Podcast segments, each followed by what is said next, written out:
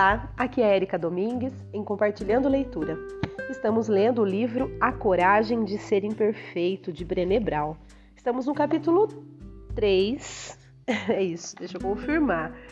É o capítulo 3, tem o título Compreendendo e Combatendo a Vergonha. No último áudio, nós fizemos a leitura do início do capítulo e vamos dar continuidade a ele, com o subtítulo O que é a vergonha e por que é tão difícil falar sobre ela. Então vamos lá. Costumo começar todas as palestras e todos os textos sobre vergonha com as três primeiras coisas que as pessoas precisam saber sobre o assunto. Primeira, todos nós a sentimos. A vergonha é universal e constitui um dos sentimentos humanos mais primitivos. As pessoas que não experimentam esse sentimento são carentes de empatia e não sabem se relacionar. Segundo, Todos nós temos medo de falar sobre a vergonha. E terceiro, quanto menos nós falarmos sobre a vergonha, mais controle ela terá sobre nossas vidas. Há algumas maneiras bastante eficazes de refletir sobre a vergonha. Em primeiro lugar, pode-se dizer que se trata do medo da falta de conexão, de perder um vínculo com alguém. Somos psicológica, emocional, cognitiva e espiritualmente criados para o amor, para os relacionamentos e para a aceitação. A conexão, o vínculo é a razão de estarmos aqui e é o que dá significado e sentido à nossa vida. Sentir vergonha é ter medo de romper algum vínculo, medo de que algo que fizemos ou deixamos de fazer, de que um ideal que não conseguimos alcançar ou de que uma meta que deixamos de cumprir nos torne indignos de nos relacionarmos com outras pessoas.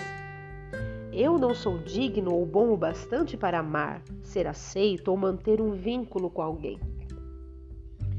Eis a definição que emergiu de minha pesquisa. Vergonha é o sentimento intensamente doloroso ou a experiência de acreditar que somos defeituosos e, portanto, indignos de amor e aceitação.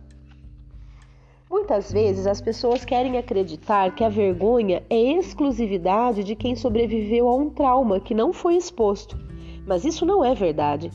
Vergonha é algo que todos nós experimentamos.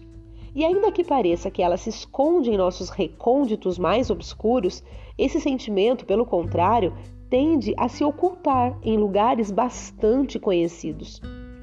Doze categorias de vergonha apareceram em minhas pesquisas. Então vamos a elas. Aparência e imagem corporal. É, isso são ó, as categorias em que a vergonha aparece, tá? Então, aparência e imagem corporal, dinheiro e trabalho, maternidade e paternidade, família, criação de filhos, saúde mental e física, vícios, sexo, velhice, religião, traumas, estigmas ou rótulos. Então essas são as 12 categorias que apareceram, né? Onde a vergonha aparece, que apareceu na, na, na pesquisa dela, tá? Na verdade, é, é assim, desculpa, eu tinha falado que é onde a vergonha aparece na verdade foi o que apareceu nas pesquisas dela, né? Mas essas, essas 12 categorias é onde ela se esconde, né? Então o sentimento de vergonha ela se esconde, se oculta nestes, né, nessas 12 categorias né, de, de lugares ou situações, certo? Então vamos lá. Aqui estão algumas respostas que obtivemos quando pedimos aos participantes que nos dessem um exemplo de vergonha. Então vamos aos exemplos. Vergonha é ser demitido e ter que contar para minha esposa grávida. Vergonha é ter alguém me perguntando: para quando é o bebê? Quando eu não estou grávida. Vergonha é me enfurecer com meus filhos. Vergonha é ir à falência. Vergonha é meu patrão me chamar de idiota na frente de um cliente. Vergonha é não ser convidado para uma sociedade. Vergonha é meu marido me trocar pela vizinha. Vergonha minha mulher pedir o divórcio dizendo que quer ter filhos, mas não comigo. Vergonha ser pego dirigindo alcoolizado. Vergonha não poder ter filhos. Vergonha dizer para meu noivo que meu pai mora na França, quando na verdade ele está preso. Vergonha ver pornografia na internet.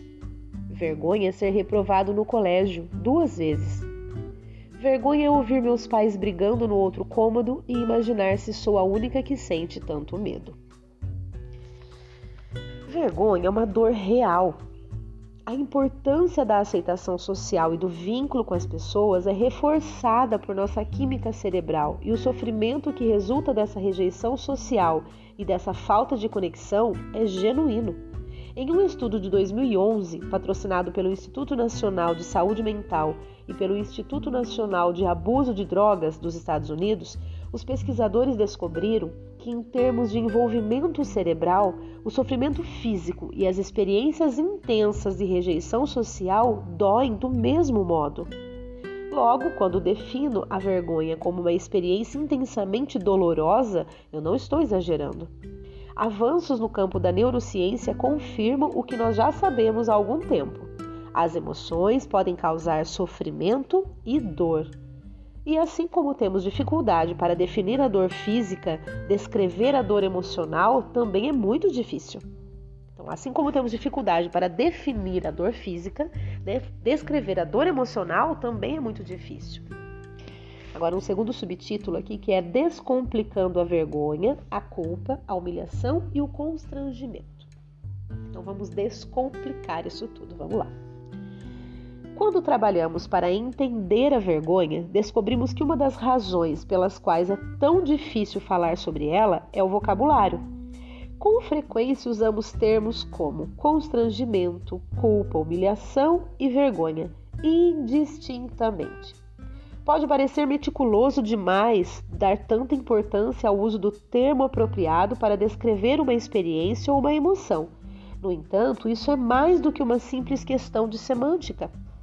A maneira como vivenciamos esses sentimentos diferentes tem a ver com a nossa conversa interna. Como conversamos com nós mesmos sobre o que está acontecendo? Né? Como que a gente conversa com a gente mesmo sobre o que está acontecendo? Ah, o que ele disse no, no que ela disse no, no parágrafo anterior em relação a não ser só uma simples questão de semântica é que ela coloca que muitas vezes nós usamos as palavras erradas né, para sentimentos ou situações que passamos. Isso não tem a ver só com a utilização correta né, do vocabulário, da, da, da língua, mas é uma questão muito maior, né? E aí ela vem com essa, com essa pergunta: como que a gente conversa com nós mesmos sobre o que está acontecendo? Devemos começar a examinar a conversa interna e distinguir esses quatro sentimentos analisando o peso da vergonha e da culpa. A maior parte dos pesquisadores e terapeutas que lidam com esse tema concorda que a diferença entre vergonha e culpa é a diferença entre dizer eu sou má e eu fiz uma coisa má. Culpa é igual eu fiz uma coisa má. Vergonha é igual eu sou má. Por exemplo, vamos supor que você tenha esquecido o compromisso de almoçar com um amigo ao meio-dia. A meio-dia e vinte, ele liga do restaurante para saber se está tudo bem com você. Se a sua conversa interna é: Que idiota que eu sou, sou um péssimo amigo, isso é vergonha. Se ao contrário, sua conversa interna sobre o atraso for: Não acredito que fiz isso, que coisa horrível de se fazer. Isso é culpa. Vamos ler de novo para a gente entender? Então é o seguinte: se a sua conversa interna for: Que idiota que eu sou, sou um péssimo amigo. Isso é vergonha. Tá? Ela está dando um exemplo agora em relação à definição que ela deu para culpa e para vergonha. Então, neste exemplo, se você tiver uma conversa interna que você se, se ache um péssimo amigo, né, um idiota, isso é vergonha. Só que se ao contrário, a sua conversa interna sobre o atraso for não acredito que fiz isso, que coisa horrível de se fazer, isso é culpa. Então, assim, o que ela quis dizer é que muitas vezes nós fazemos algo e isso não pode definir quem somos inteiramente. Né? Então você vê que na frase anterior, que idiota que eu sou, sou um péssimo amigo. Aí ela frisa na frase seguinte que eh, deveria ser, deveria não, né? Seria, são situações diferentes para definição de palavras. É, quando você entende que você fez aquilo, né? Que você não é aquilo, né? Então ela define como culpa. Então vamos.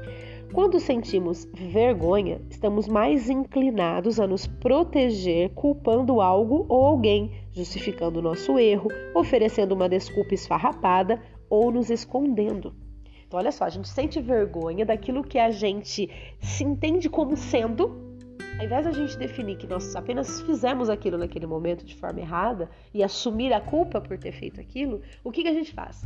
A gente se esconde atrás da vergonha de achar que nós somos verdadeiramente aquilo, e aí a gente, pra, pra, a, a gente, pra se proteger, a gente né, a gente que eu falo como, né, como um todo, é, culpa a outra pessoa, justifica o erro, dá uma desculpa, desculpa esfarrapada. Olha só, em vez de pedir perdão, culpamos nosso amigo e justificamos o esquecimento. Por exemplo, aí a pessoa que sente vergonha, que acha que ela é assim, e aí ela tenta se proteger, ela falaria o seguinte: Eu lhe disse que estava muito ocupado, hoje não é um dia bom para mim. Olha só. Ou pedimos apenas desculpas formais e pensamos que se dane, se ele soubesse como ando ocupado, ele é que me pediria perdão. Olha só, são duas situações da mesma questão, né? Ou melhor, a mesma, a mesma situação, ela está dando dois exemplos diferentes, mas que trata-se do mesmo tipo de você ter vergonha, entender que você é aquilo, sentir vergonha por aquilo, mas de certa forma querer se proteger e se, e, e se esconder, né? Ou então vemos quem está telefonando e não atendemos, e quando voltamos a encontrar a pessoa, mentimos. Você abriu seus e-mails? Cancelei o almoço pela manhã. Veja se foi parar na sua pasta de spam. Olha só. Então, todas as situações de defesa, simplesmente pelo porque a pessoa se sentiu envergonhada de ter feito aquilo, ou melhor, porque ela se, ela se caracteriza como sendo aquilo, né? E aí ela acaba, uh, para se proteger, usando desses artifícios. Olha só. Quando nos desculpamos por alguma coisa que fizemos, reparamos um erro ou mudamos um comportamento que não condiz com nossos valores, a culpa e não a vergonha é geralmente a força propulsora. Nós nos sentimos culpados quando comparamos algo que fazemos ou deixamos de fazer com nossos padrões de excelência e vemos que não combinam.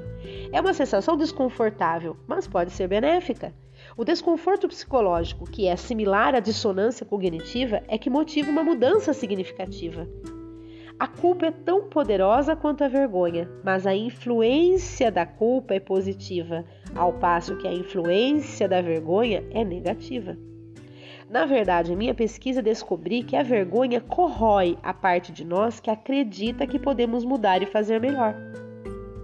Vivemos em um mundo onde a maioria das pessoas ainda é adepta da crença de que a vergonha é um bom instrumento para manter as pessoas na linha. Isso não, não só é errado, como é perigoso. Esse sentimento está altamente relacionado com o vício, a violência, a agressão, a depressão, os distúrbios alimentares e o bullying.